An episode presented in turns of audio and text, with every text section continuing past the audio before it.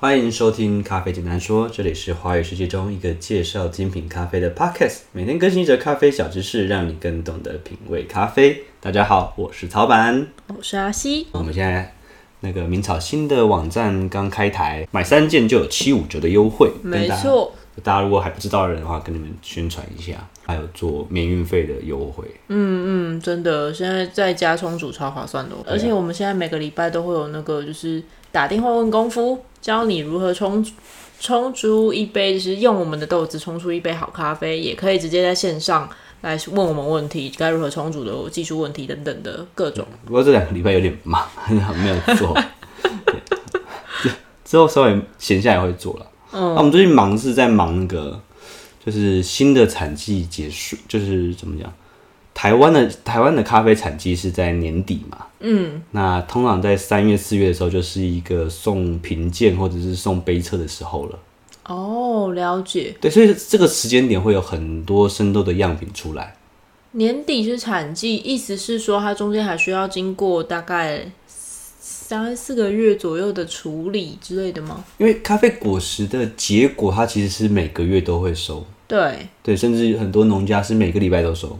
哇哦，每个礼拜都收那啊，我看过最变面啊，就是每个礼拜每天都收，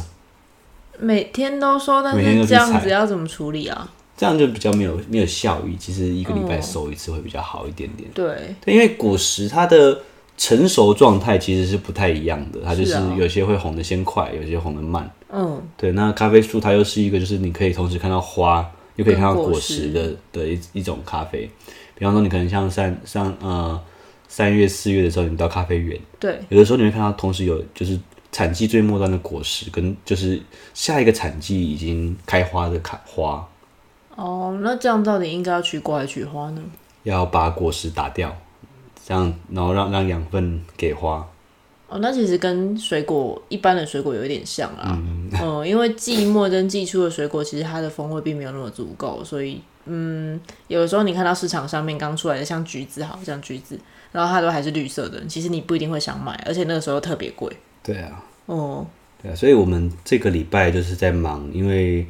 呃，我们也也算是已经加入到了整个新社产销班的大家庭啊。哦，对，新设的咖啡产销班，对对对，因为 我觉得啊，农民很很可爱，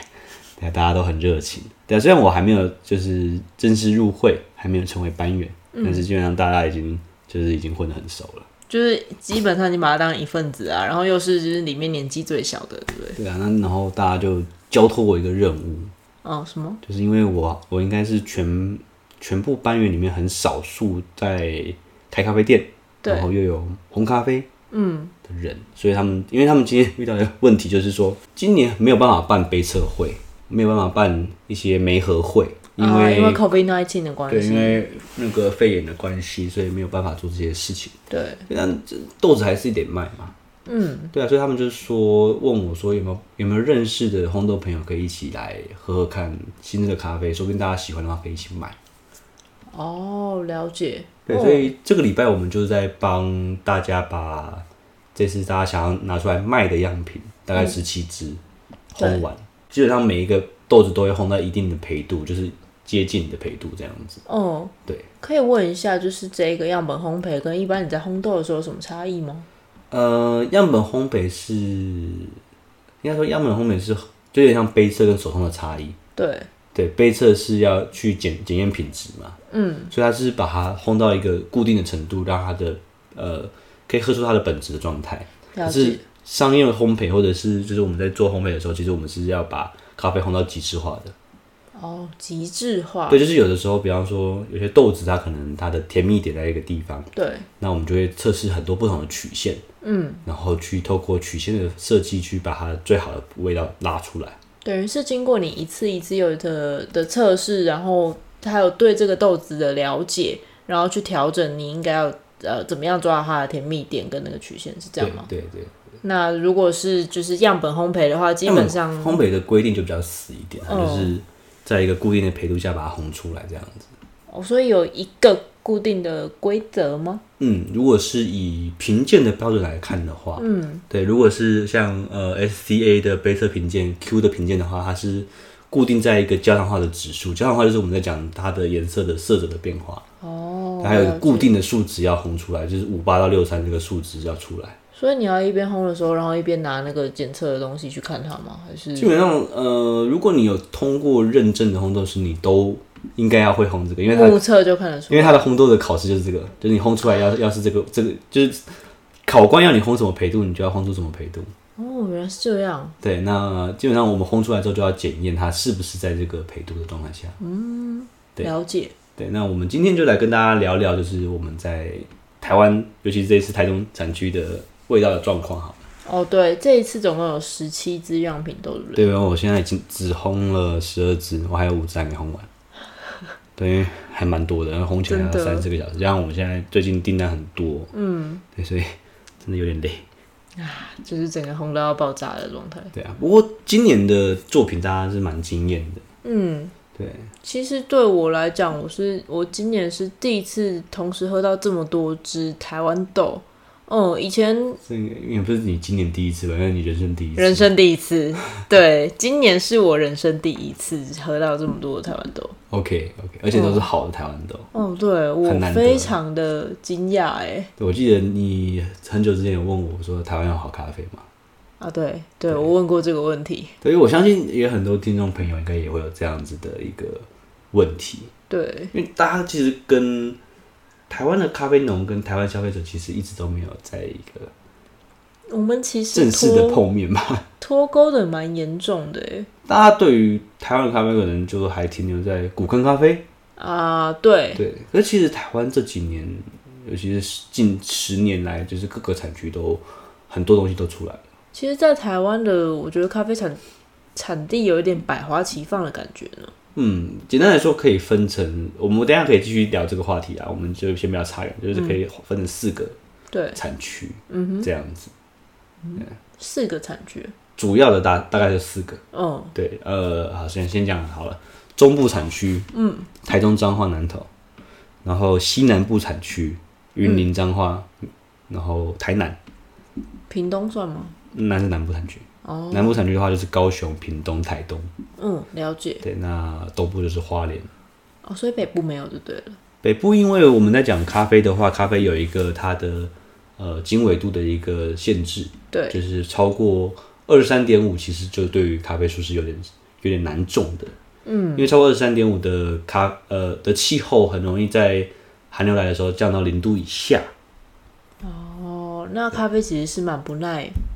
热呃耐寒嗯呐、他们怕冷，不怕热，哦，对，因为咖啡它其实是蛮不耐寒的植物。虽然我们之前有讲过咖啡也会晒伤，但是比起晒伤，它更容易在就是可能达到不要说零度以下啦，甚至是十度以下的时候，就会开始出现一些不适应的状况。通常会受伤的地方就是夜间跟嗯根部。夜间的意思是尖那个叶子的尖端会冻伤哦，嗯叶子的尖端呃会冻伤，然后根部也会冻坏。会影响到它的结果，对不对？呃，影响结果的是下雨，哦，对，在不对的时间点下雨的话，就会影响结果。嗯嗯，对对对对对，但整只植物整啊、整株植物不健康的话，其实就它也没有办法长久的生存生产下去吧。对，所以呃，你说你说那个北回归线跟南回归线的更北或更南有没有种咖啡？有，嗯，但是是没有办法商业生产，哦，因为它的量其实并不多，然后可能也没那么稳定对，或者是说它可能就是呃自己在温室里面种。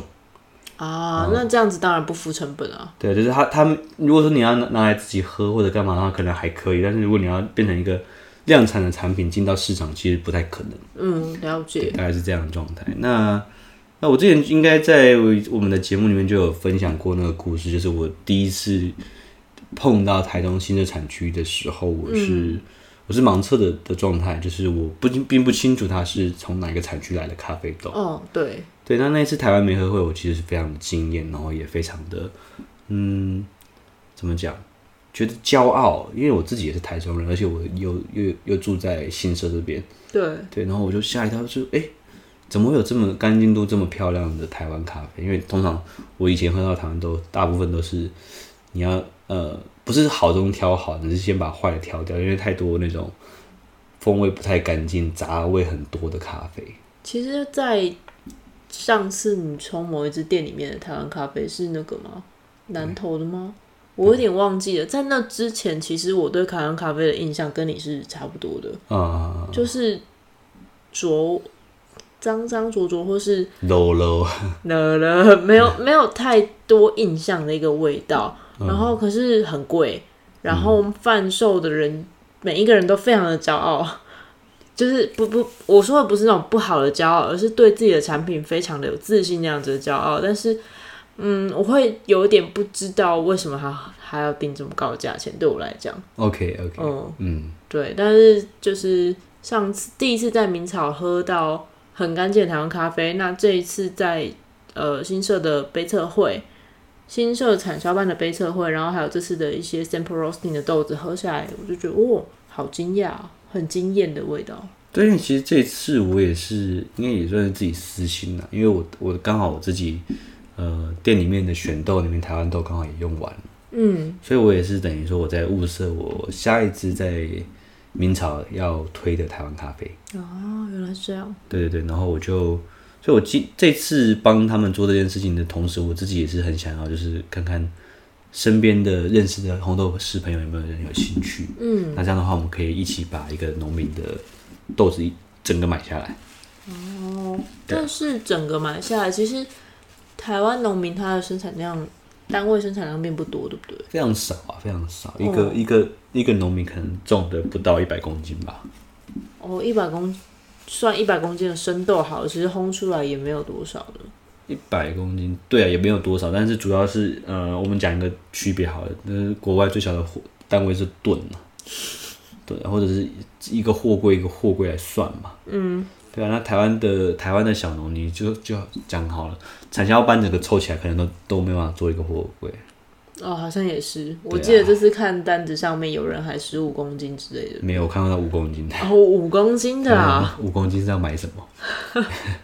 喝完就没漏。对，卖就卖完了，对 啊，对啊，嗯嗯，不过今年我喝到的蜜处理跟日晒都还蛮不错的。啊，对，日晒有几只，我觉得个性还蛮鲜明的。因为我们先讲一个前提好，跟大家补充一个基本知识，嗯，就是嗯，纬度越高的地方，通常海拔就要种的越低，就它它能够种的海拔的限制就比较比较多，哦，对，因为你纬度越高的话，基本上本来气候就变冷嘛，对不对？对气候变冷，你同样在平地，温度会比较下降。嗯嗯嗯。那在所以台湾能够种到最高的地方就是在屏东，哦，对，对，因为它是在最南边嘛，它大概在二十二度左右，北纬二十二度左右，哦，二所以十我二还有二印十一吧象，印象中。有印象是不是大武山上也有咖啡？大武山有，三地门也有。对，然后对那一区其实是台湾一个蛮不错的一个有潜力的地方。嗯，对。那新社的话，它就是一个比较 比较高海拔呃不是啊高纬度的地方。嗯，对，所以它相对来说，它只能种在就是像新社这样的地方，它可能就只能种在一个可能四百到一千一左右。哦，了解，对，因为像我们自己整个材料班里面，那个我们的前班长姓赖，赖班长，嗯，赖班赖大大哥他的咖啡就是在我们整个新社里面最高海拔的，那边是不是差不多一千？刚好一零五零，哦，一零五零，对，一零五零左哦右这样子，对啊原，那来如他此的咖啡就很不错，嗯嗯，对，那我们今年喝到的日晒对，有一支，我们因为我们我们在喝的时候也是盲测的方式，哦，我们完全都不知道是哪一位生产者的什么样处理法的豆子，就只是就是盲测，对对，嗯，然后我们就喝，然后就我就觉得那是赖大哥的豆子，然后一打开打开，哎、真的是赖大哥的咖啡。真的是神来一猜诶。对，没有，就不是猜啊，就是真的是啊，嗯对啦，喝就是多了就觉得应该是他的。哦，这这我们等一下就可以稍微谈一下，你怎么可以就是怎么样去预测出，哎，这个是赖大赖大哥的豆子。基本上你有几个那个嗯指标可以去去推测这件事情。这里讲的也不直接，就是因为赖大哥是整个应该是我们班里面发酵技术最成熟的。啊、一方面其实也是因为赖大哥他已经种植咖啡十七年了嘛，对我未来想要找他来一起录节目了。哦，我觉得可以啊，就就是大师大，哎，我们那个那个专栏叫什么？哪一个拜访名家还是大师素描？大师素描吧。我觉得跟拜访名家，我们拜访名家，我们主要是拜访店啊。我不见得啊，拜访名家也可以拜访农民啊。哦，也可以啊。对啊哦，没关系，那个之后我们再决定。 OK，对啊，所以嗯，今年赖大哥的豆子就很很漂亮，我有喝到菠萝蜜，还有喝到凤梨，啊，对我我非常有印象那个凤梨凤梨的味道。然后还有一点瓜果类的香气，我觉得那只很不错。哦，对啊，那一只就是我们四个人吧，嗯喝了之后都对那只非常的有印象。对啊，就是它在同一批六只里面，因为我们把十七只拆成三轮来测，对那就就是是淘汰赛。对对，因为我们我们去到我们就是这批东豆子烘完之后，我们不是自己买嘛，我们还要就是问问看其他烘豆师，所以我们会带打样的样品去。对，但是在打样的时候，我们不会打十七支都给大家喝。我们会先就是稍微筛选一下吧。对对对，我们筛过，不然的话那个时间跟流程会太长，然后对大家也会抓不到重点。没错，对，所以我们可能就是选个选个六或选个九，最多九支这样子。嗯，可以让大家自己去试。哦，就是让我们专业的烘豆师们大家一起来喝喝看，然后就是等于是另外一个媒合会的感觉吧。就是私底下也没会会咯。哦，对啊，我感觉很有趣诶。嗯，嗯，对啊。那我刚刚就回到我刚刚讲的主题嘛，就是台呃新社产地是一个比较中海拔，在台湾算是一个中海拔的地区，它对不是因为相对来说，呃，可能大家不要用那种国外产地的的标准来看台湾。嗯，原因是因为国外产地它可能是离赤道很近，哦，对，比方我们上次介绍的那个一厄厄瓜多，对，厄瓜多就在赤道嘛，赤道是零啊， 对，所以它当然可以种到两千两千四，没错，对，我们之前在介绍产地的时候，我们还有甚至有介绍到最高的是两千二四五零还是二两千五都可以到。哇，那到的原因是什么？到的原因是因为它它的它足够，它就是在一个赤道直射的地方，所以代表说它不会因为冬天的寒流，然后让它的温度低到太太夸张。没错，对，嗯，所以那台湾的状态的话，我们在新社这个地方大概就是种到一零五零或者是一千二已经是极限了极啦。限，再嗯上去就会结霜。对啊，哦，这样咖啡也会死掉的。对啊，那呃，可是这这这这个就是我们所谓的中海拔的咖啡出来的咖啡风味，通常会有个特性，我记得那天讲的是有一个核果的味道，还有奶油，对不对？对对对对对，就是大家可以去喝喝看，就是大概中海拔的咖啡出来大概都会是这种味道。对我，我想大家可能很难有机会一次喝到这么多支在同一个产区、同一个产地的豆子啊，尤其是台湾豆。嗯嗯，嗯，但是如果真的有机会遇到像那种就是公开杯测或是一些杯测的机会的话，嗯，推非常推荐大家去试试看，或者是可能台湾豆你还没有办法这样做，那你可以先是找找看，就是国外进口豆的那个这个机会，然后去比较看看，哎、什么叫做同一个生产的产地条件下的那个豆子。我觉得会蛮有蛮意外的那个收获的，有点困难，有点困困难吗？对，因为你要找到同一个同一个产地国，然后不同海拔这件事情也是有点难的。哦，以海拔来讲，好像真的很对，嗯困对于难。消费者来说是不容易的。而且基本上我们看到的都只会是产地国，顶多到庄园嘛，你也不知道它的海拔到底是。就这种事情，可能就只能透过就是这种机缘或者是好处，只有寻豆师可以有。哦，对，就是我们在找豆子的过程中，我们可以喝到不同的海拔。好有因趣。为你看，像我们这次十七支里面，从海拔三百的对，到一千都有，哎，所以我们那个列表单上面有写海拔吗？没有。但是我们就是像赖大哥他们那些人，他们彼此都很熟，啊对方的农民，就一看到你你看八百的，对，大家都很清楚这样子。原来如此。对啊，哦，嗯，那今年我们因为我们的咖啡树刚就是我们也没有很认真，因为我们的本业是在烘焙嘛，对，对，所以我们还没有，可能在下一个五年，我们会有更多的心力可以放在种植上面。嗯，对，所以我们这几年就是都有种，但是都没有说认真去收果。哦，对，对，那今年我今年的年底，我们就是想要有一个小小愿望，就是我们可以做第一批明朝自己处理的咖啡。对啊，好期待哦。对，不知道有没有这个机会啊？看今年的年底的状态。就真的要看看我们的树们的状态了。没有，我们可能会跟一些农民搭配合作，哦，就直接买那个嘛果实。对，买果实回来做处理。嗯，对啊，哇哦，好有趣哦。哦不知道有没有这个机会啊？试试看。但是处理法这件事，就是后置处理这件事情，感觉也不是那么简单的，当然，因为后置它不是一个 SOP，、还是要依照就是就就跟你烘豆，然后跟对，我就们就做像菜你一讲的样没有嘛。错，就像我们会烘焙，但是我们对到了一个新的地方，嗯，我们也不可能用旧的烘方式去烘焙。对啊，就是要用观察的方式去看要怎么样临啊临机应变，或者是随着不一样的豆子的反应。还有一部分是感官，你要就是回到根本，感官是你的 GPS，哦，我懂，对，就是嗯你、你可能这件事情，可能你要确定好这个地方最适合的杯测的处理呃后置方法的话，你可能就要杯测个五年六年，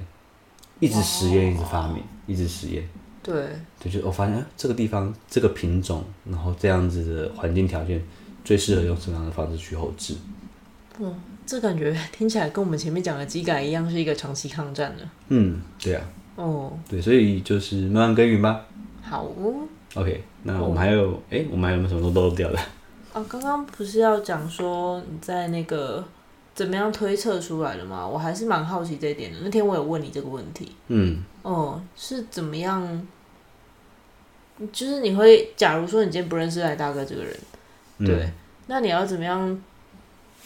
推测出？哎、啊，sorry，我重新问这个问题，你怎么样？因为喝了这只豆子，然后推测出这是你认识的这位农友的，你大概会从什么样子的角度来推测这件事情？没这样我们就没办法推测啊。我如果不认识他，我就没办法推测啊。好，那那那你你的问认题你是什认么识你认识他，那你当天， 好，这这就上我先上我 personal 的问题了，如果不行就剪掉吧。不会，不会，不会。呃，我怎么认出他？因为我认识他，嗯然后